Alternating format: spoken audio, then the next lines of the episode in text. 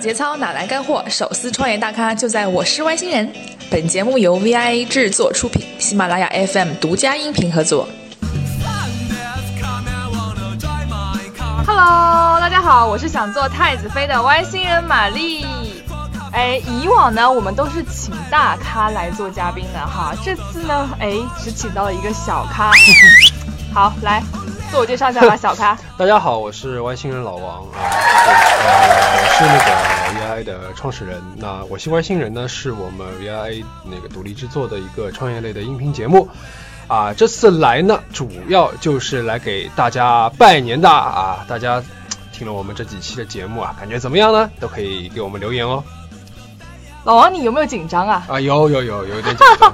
就是想问，首先这场采访你好像就是以前你都是在这个录音室之外看着我和大咖录音哈，今天坐到这边来录音，哎，心理感受是什么样？有什么不同？跟大家聊一聊。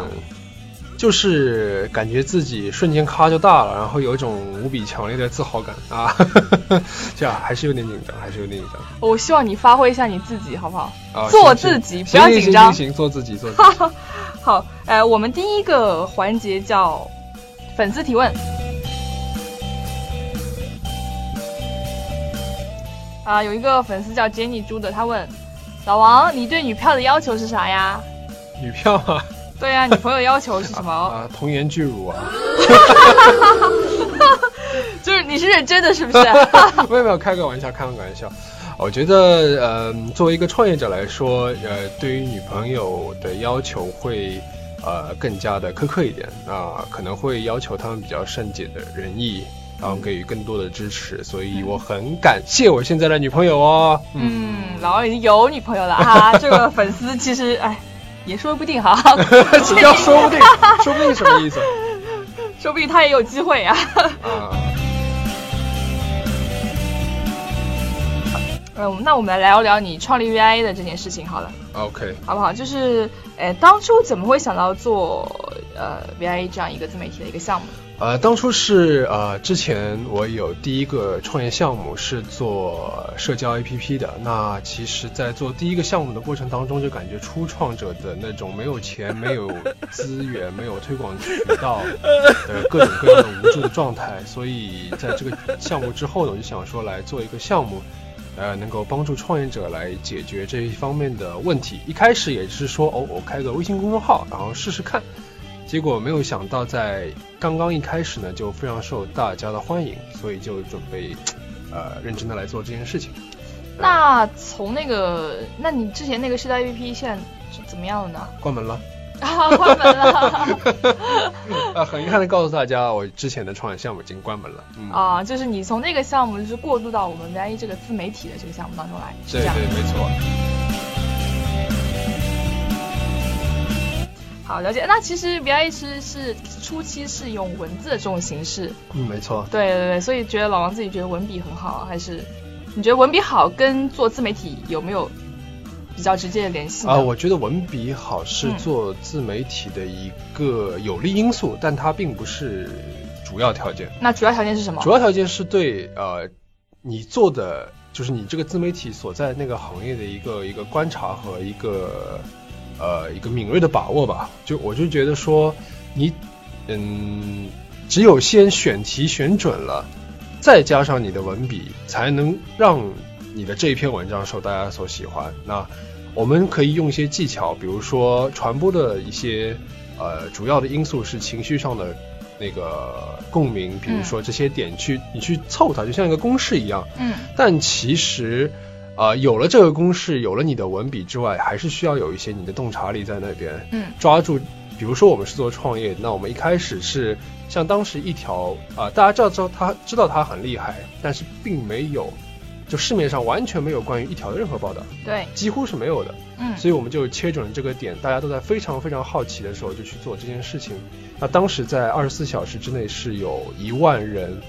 那个报名参加我们线上活动，对对对，然后是朋友圈刷屏，这就是我们做 VIA 初期比较成功的一个案例吧。是是是，那我知道啊，一条之后我们就是云试炼事件就火爆了，哈 哈哈！老王尴尬笑一笑，就是不想聊这件事情吗？对对，这件事情我们呃，就是虽然虽然它的传播力度非常大，但是是也是对我就招了很多很多的黑啊！我记得当时连那个腾讯是腾讯新闻嗯也点名我们，嗯来来来说这件事情。那当时，呃，事情是这样的，就是呃，云试链当时要做一个呃 SaaS 峰会，那需要我们来做一个提前的预热。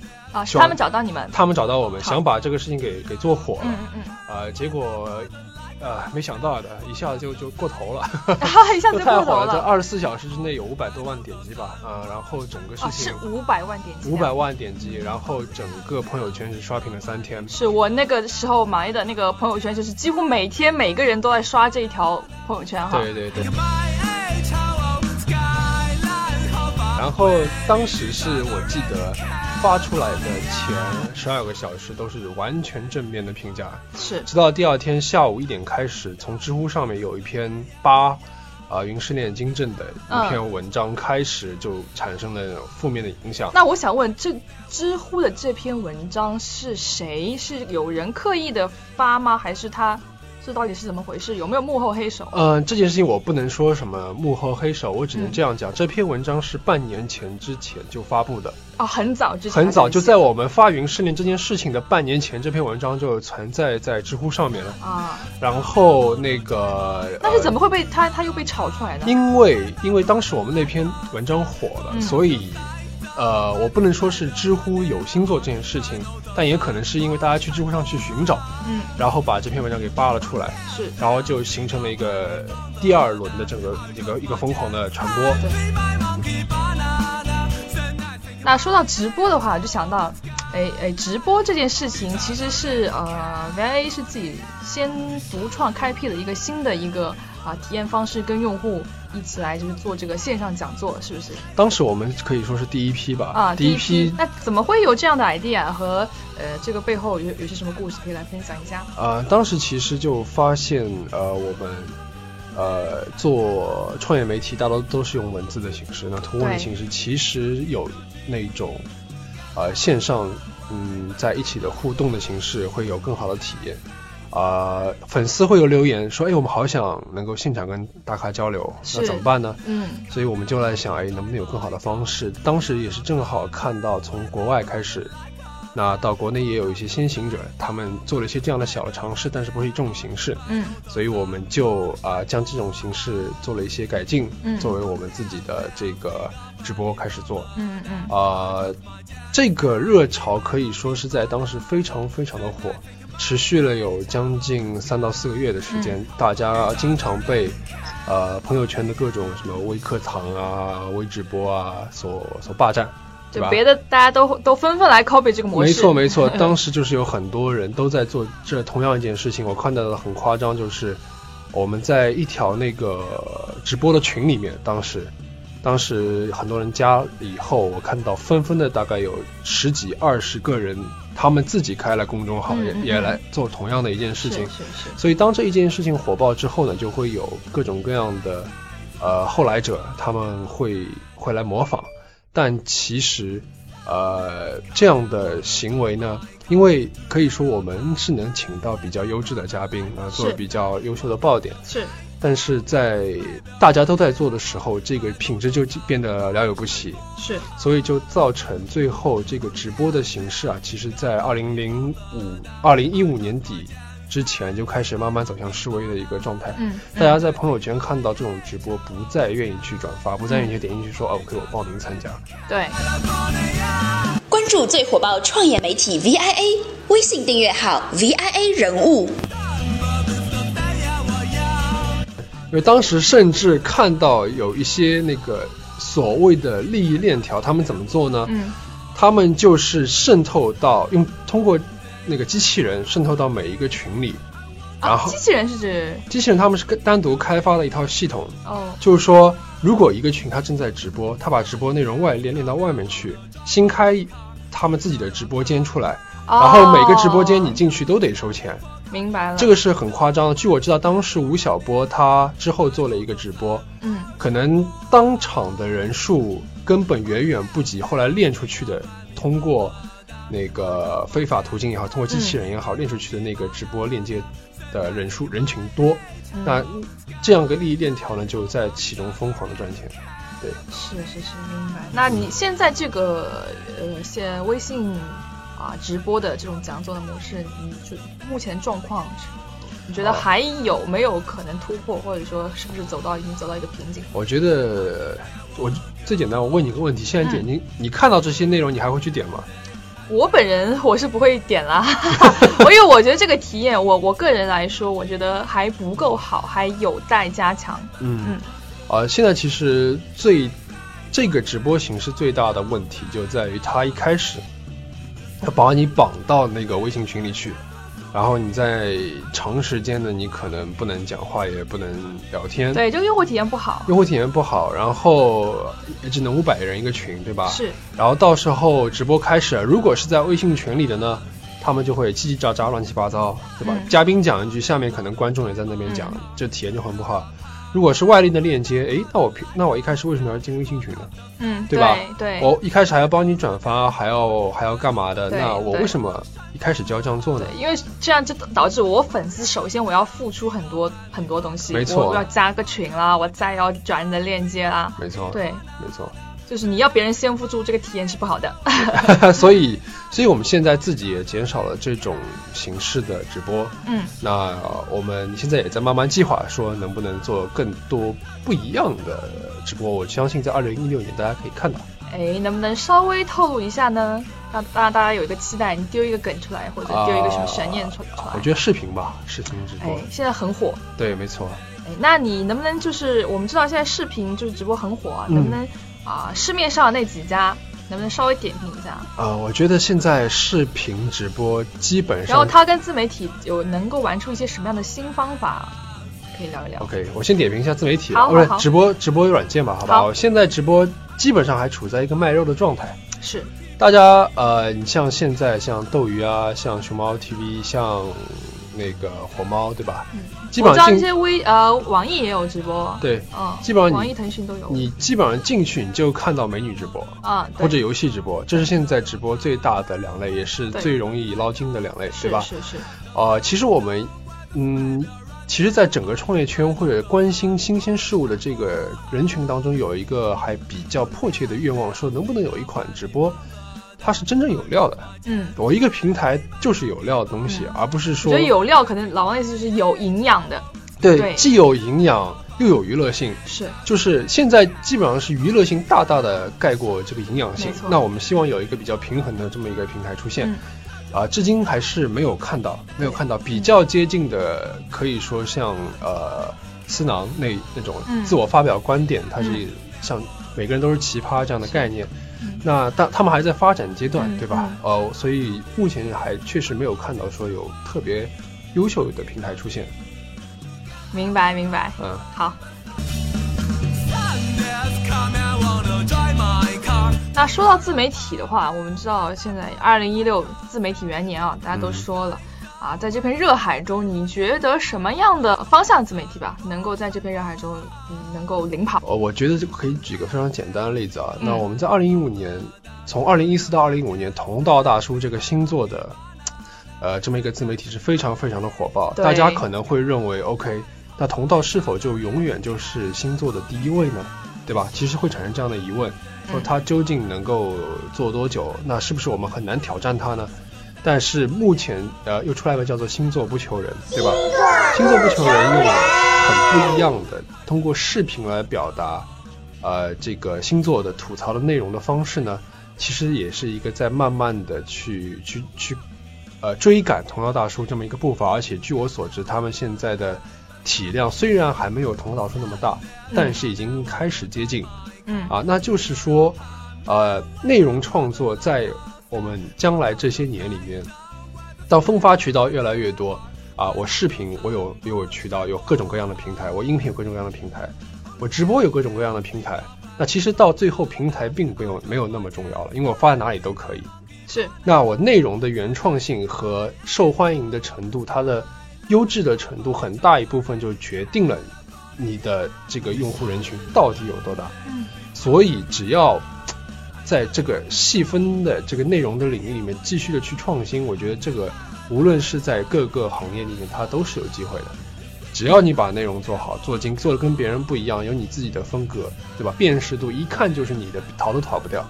基，这个就是你能够获胜的一个关键。那你觉得自媒体最后变现的方式会是什么？啊，现在广告了。基本上我们现在能够看到的变现方式，无外无外乎两种，对吧？一种像逻辑思维那样，他把粉丝给圈起来做社群，然后做会员制。嗯。另外一种就是做电商，对吧？我们有我们推制优质的内容，我们把大家聚起来说，OK。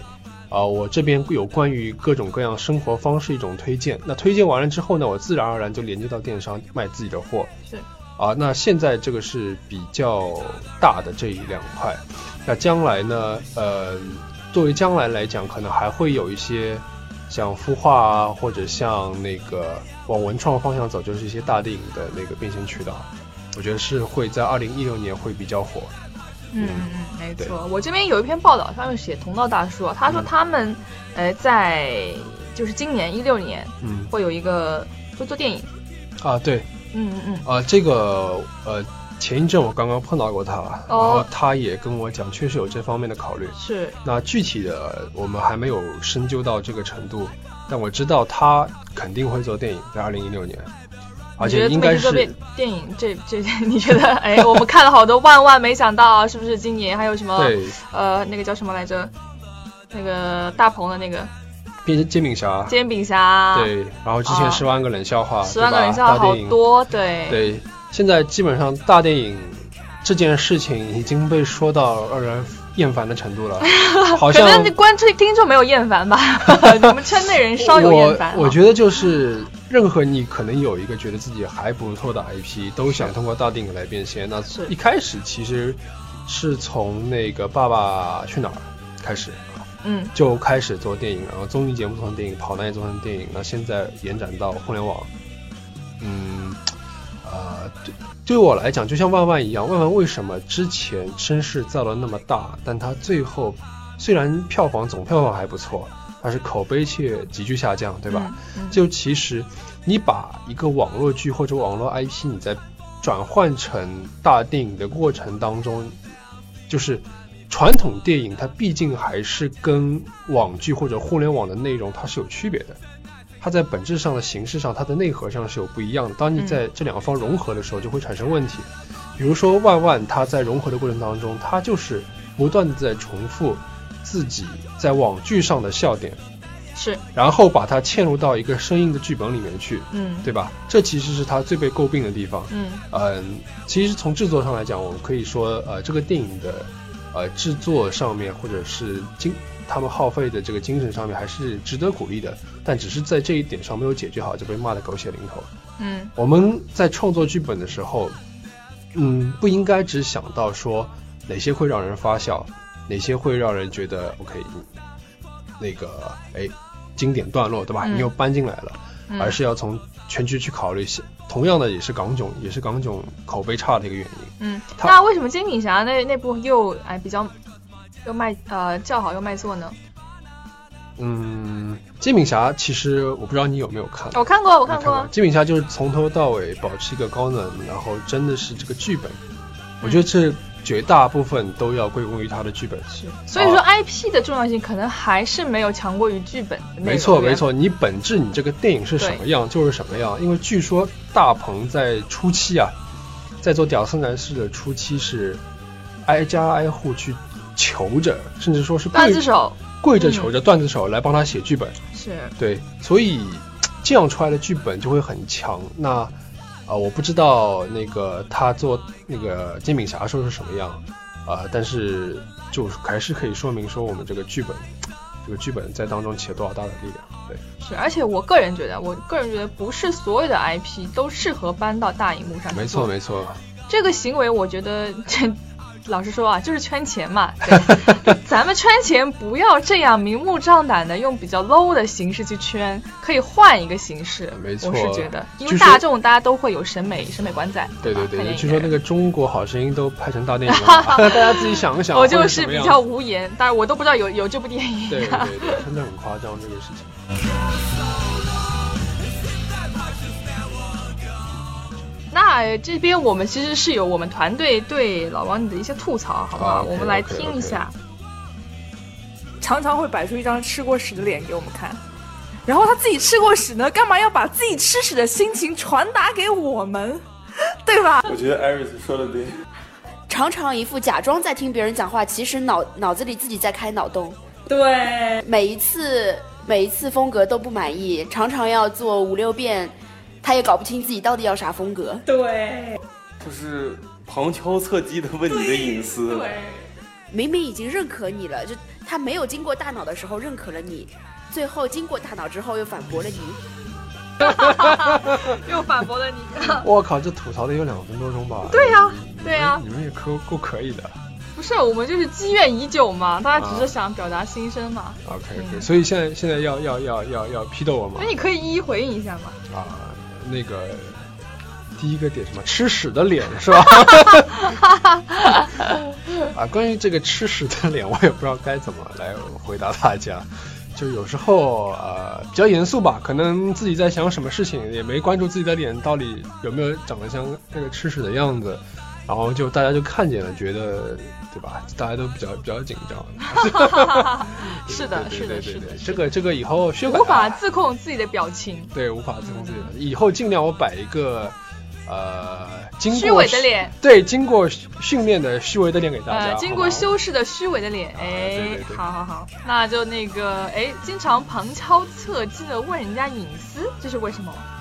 就是你你知道啊，其实跟你们讲，你们也不明白，这个做老板真挺难的，你知道吗？不明白不明白啊，所以你你你来解一下嘛。就需要知道大家到底这这段时间这个状态怎么样，然后这个性格是怎么样，性情是什么样，知道吗？经过多层次的了解呢，能够让我们在彼此之间这个互动呢，能够更加的呃和善啊友善。你你你有没有觉得我们最近啊这个对吧？经过前一阵子强烈的撕逼，现在已经走向一个相对缓和的一个状态当中。你要知道我用心良苦，知不知道？我不知道，我觉得我在忍你。大家互忍嘛，互忍。对，有时候吧，这个情绪也是有的，但是忍一忍就过去了，好不好玩呢？你回答的真的是。是吗？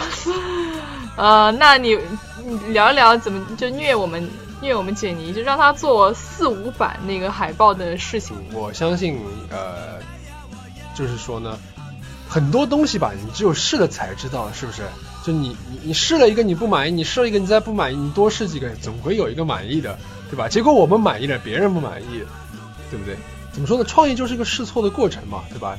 嗯，我现在强行在狡辩的感觉特别强。好好好，不狡辩不狡辩啊！以后尽量给到啊明确的明确的。好，那我们上期嘉宾啊是那个企鹅车的王志伟，他留了一题啊，我们来听一下。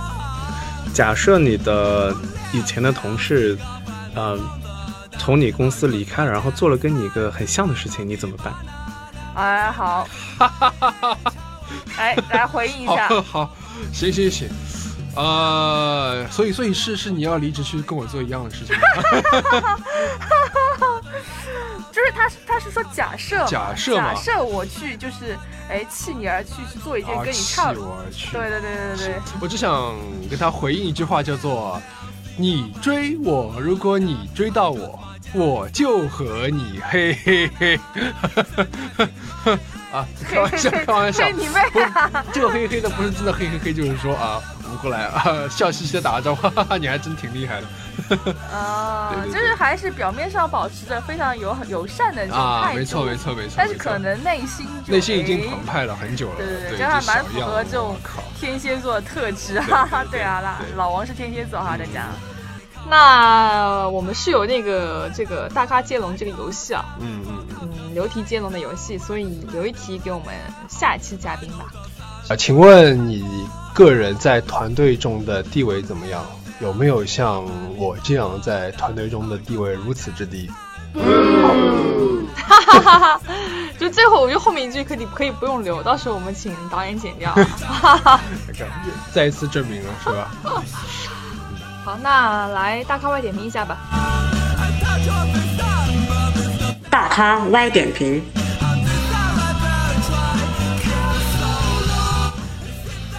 请问合作过最帅的 CEO 是谁？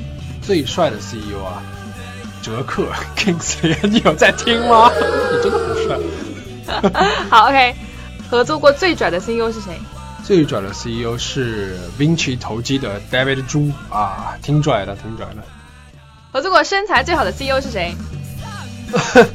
呃，好想看看他们的身材啊，都，呃，身材最好的应该是半米的 CEO 伊萨姐吧？哇，真的是啊，好有好有情，好有风韵的感觉。